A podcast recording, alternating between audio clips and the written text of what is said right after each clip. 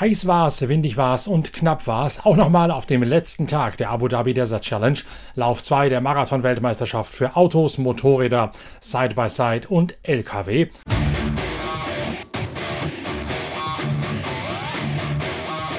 Die größte Aufmerksamkeit am letzten Tag gilt natürlich den Bikern, denn dort geht Sam Sunderland, der amtierende Rallye Dakar Champion, mit einem Vorsprung von gerade mal 23 Sekündchen in den Tag hinein. Sein ärgster Verfolger ist Pablo Quintanilla aus Chile und theoretisch haben auch der dritte und vierte, nämlich Ricky Brabeck aus Kalifornien und Toby Price aus Queensland in Australien, noch Chancen, Sam Sunderland einzuholen. Sunderland hat seine motorsportlichen Wurzeln hier in den Vereinigten Arabischen Emiraten. Wie es dazu kam und warum ihn das gerade in diesem Terrain zu einem so außergewöhnlichen Spitzenakteur macht, das lest ihr in einer großen Geschichte in der aktuellen Ausgabe der Zeitschrift Pitwalk. Dort habe ich, Norbert Okenga, Sam Sunderland ein ausgiebiges Porträt gewidmet, aufgrund seines jetzt bereits zweiten Rallye-Dakar-Sieges. Sein erster übrigens für die neue KTM-Schwestermarke GasGas. Heute am letzten Tag hat Sam Sunderland bei der Desert Challenge Challenge den großen Vorteil, dass er hinter Quintanilla und auch hinter Ricky Brabeck in die Tagesetappe hinein startet. Das heißt, er kann hinter dreien navigieren und eigentlich versuchen, seinen Vorsprung von der Spitze aus zu verwalten. Doch mit 23 Sekündchen Guthaben ist das leichter gesagt als getan.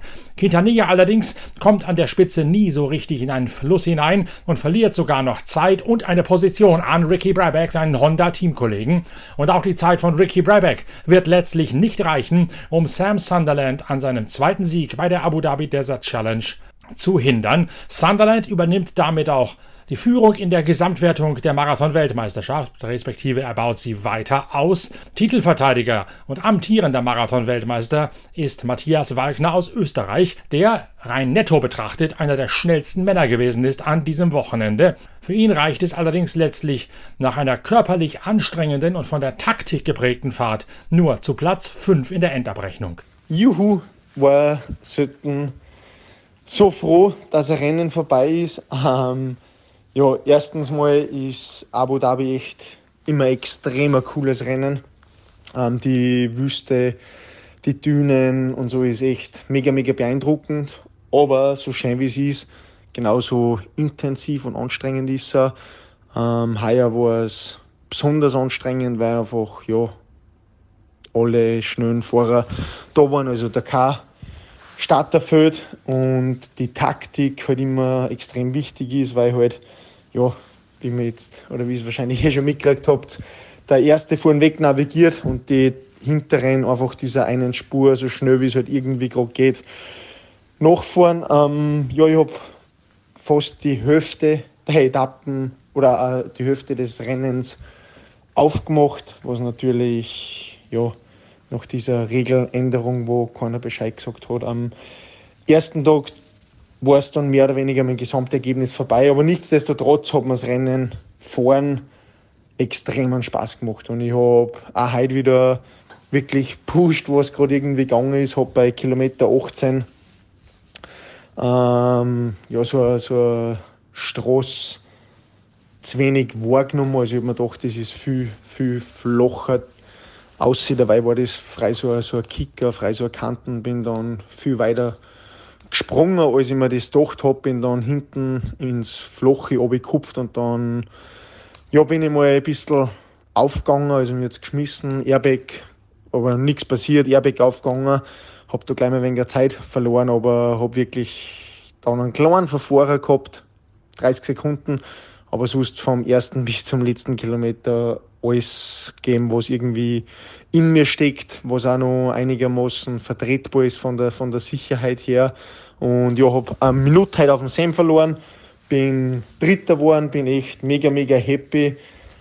Aber ich kann mich echt gar nicht oder lang schon nicht mehr erinnern, wo ich so fertig war. Also gestern der Tag hat so viel Energie und Substanz gekostet.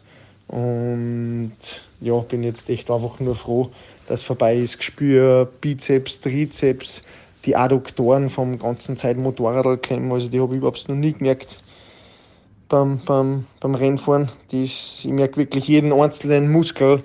Aber ja, ist, ist auch gut so. Darum, darum heißt es wahrscheinlich Rennfahren oder Spitzensport. Also von dem her passt es schon. Bin jetzt einfach froh, dass ich gesund im Ziel bin. Das Motorrad hat auch immer besser funktioniert, haben auch immer dementsprechend adaptiert. Ähm, es ist schon richtig schnell, das Motorrad, aber deutlich zu kraftaufwendig nur. Also da glaube ich, sind wir noch lange nicht am Ende, aber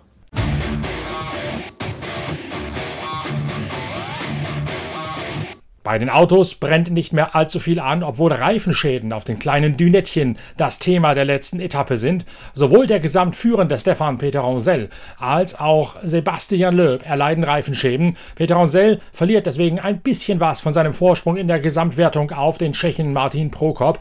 Der Sieg von Peter Roncel gerät allerdings nie mehr ernsthaft in Gefahr. Peter Roncel, der auf Korsika wohnhafte Franzose, verdrängt damit seinen Landsmann Jean-Louis Schlesser von der ewigen Bestenliste als Mann mit den meisten Einzelsiegen in der Autowertung bei der Desert Challenge. Martin Prokop verteidigt Platz 2 gegen Kubab Schigonski und dessen brandenburgischer Beifahrer Timo Gottschalk zeigt sich nicht so ganz zufrieden mit dem Verlauf der Desert Challenge, vor allen Dingen, weil die Hecktriebler immer noch einen spürbaren Leistungsnachteil gegen die T1 Plus Modelle mit Allradantrieb haben. Auch darauf haben wir in der aktuellen Ausgabe der Zeitschrift Pitwalk ja bereits mehrfach hingewiesen und eine große Analyse samt internen Grafiken veröffentlicht, die genau darlegt, wo, wie und warum es zu diesem Leistungsnachteil und zu diesem Umkehr in Kräfteverhältnis im Vergleich zur Dakar 2021 gekommen ist. Das ist sicherlich eine sehr lesenswerte Geschichte in Ausgabe 65 der Zeitschrift Pitwalk. Die Eindrücke von Timo Gottschalk untermauern diese Enthüllungsgeschichte in Pitwalk. Ja, die Rallye lief halt nicht so wie erwartet. Wir hatten irgendwie ständig mit Problemen zu kämpfen und äh, konnten dadurch nicht äh, das Ergebnis erzielen, was wir erhofft haben trotz alledem haben wir einige wichtige Punkte gesammelt und uns damit auf Schlagdistanz zum Podium mit einer Meisterschaft gehalten. Und äh, das ist das Gute, was wir jetzt mitnehmen. Und jetzt schauen wir halt, wie es weitergeht.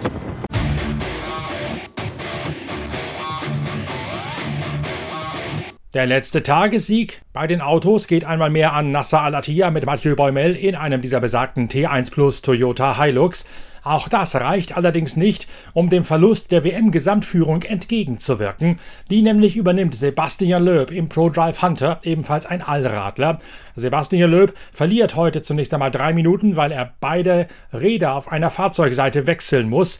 Die Ursache dafür ein doppelter Reifenschaden nach einer versetzt aufgekommenen Landung, sodass die Felgen die Reifen geknautscht haben und es zu Brüche in den Reifenflanken gekommen ist. Danach hat Sebastian Loeb keine Reserveräder mehr zur Verfügung. Er muss die letzten 100 Kilometer Kilometer mit stark gebremstem Schaum fahren, um nicht noch einen weiteren Reifenschaden zu riskieren. Trotzdem kommt er in der Gesamtwertung über die fünf Rallye-Tage hinweg vor Nasser Al-Attiyah ins Ziel und übernimmt nun mit einem einzigen Pünktchen Vorsprung Platz 1 in der WM-Gesamtwertung.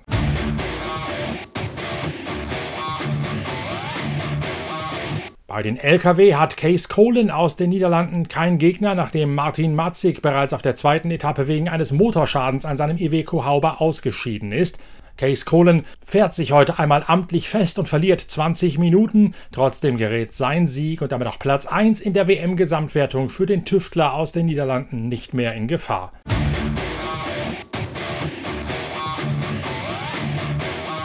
Bei den Leichtgewicht-Prototypen der Side-by-Side-Wertung schließlich sichert sich Francisco Lopez aus dem South Racing Team aus der Rüsselsheimer Mannschaft also Platz 1 in der Gesamtwertung. Ein letztes Anrennen von Christina Guiterres, der Weltcup-Siegerin in ihrem OT3, verläuft im Sande. Und auch Seth Quintero und sein deutscher Beifahrer Dennis Zenz können letztlich nicht mehr in den Kampf um den Gesamtsieg eingreifen. Heute nicht mal mehr in den Kampf um den Tagessieg, weil, so sagt es Dennis Zenz, einmal mehr die Technik gestreikt hat. Ja, dann ist die Abu Dhabi Desert Challenge wieder Geschichte. Wir sind im Ziel von Tag 5. Ähm, wieder kein so guter Tag für uns. Wir hatten gleich am Start Leistungsprobleme, äh, konnten maximal 100 km/h fahren den ganzen Tag. Äh, war sehr bescheiden. Ähm, ja, aber nichtsdestotrotz, wir haben wichtige Punkte für die Weltmeisterschaft mitgenommen. Ähm, P3 Gesamt, P3 heute nochmal.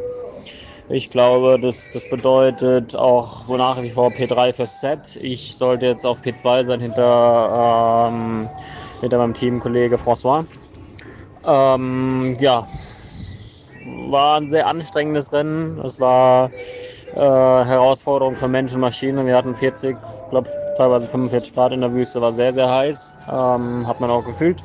Äh, wir hatten viele Probleme nach ja, eigentlich einer doch guten Dakar, wo wir ja zehn Tage am Stück ohne das kleinste Problem gefahren sind. Ähm, nicht, nicht ganz unser, unser Rennen. KNM hat eine äh, super, super Arbeit geleistet. Die waren super präpariert für dieses Rennen. Die waren auch ein bisschen mit den Reifen äh, ähm, ja, im, im Vorteil. Die konnten andere Felgen fahren, weichere Reifen fahren. Äh, war sicher äh, traktionsmäßig ein, ein großer Vorteil. Das konnten wir nicht machen. Wir sind da ein bisschen eingeschränkter bei unserem Fahrzeug.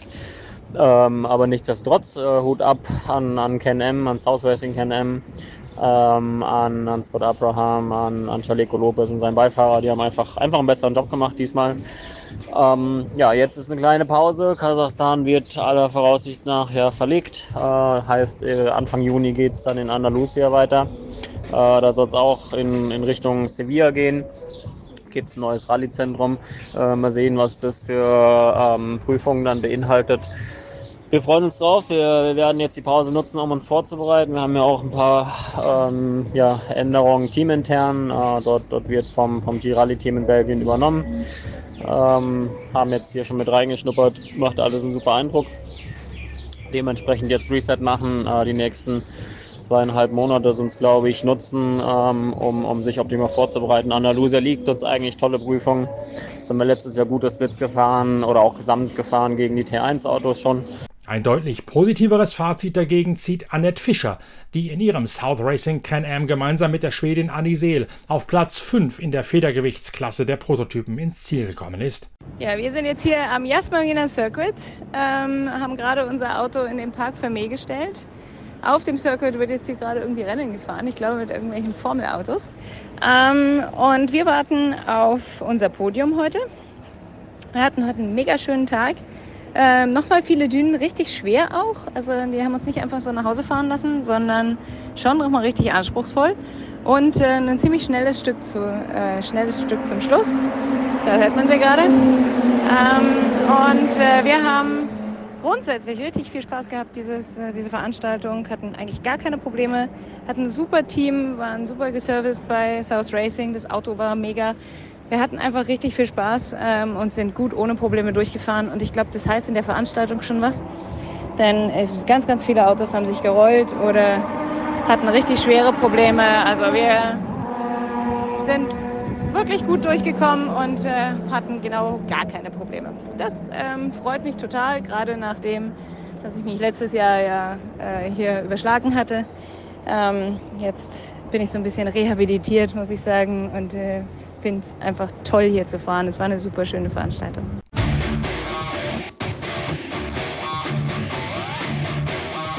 Wer mehr von der Abu Dhabi Desert Challenge sehen oder lesen möchte, dem sei zunächst einmal das Streaming-Portal von Pitwalk TV empfohlen. Auf der Internetseite pitwalk.de slash YouTube habt ihr direkten Zugriff auf sämtliche Tageszusammenfassungen, kommentiert von mir, Norbert Okenga, wo das Wichtigste aus allen Klassen sowie die Interviews von den Hauptdarstellern komprimiert zusammengefasst und dargeboten werden.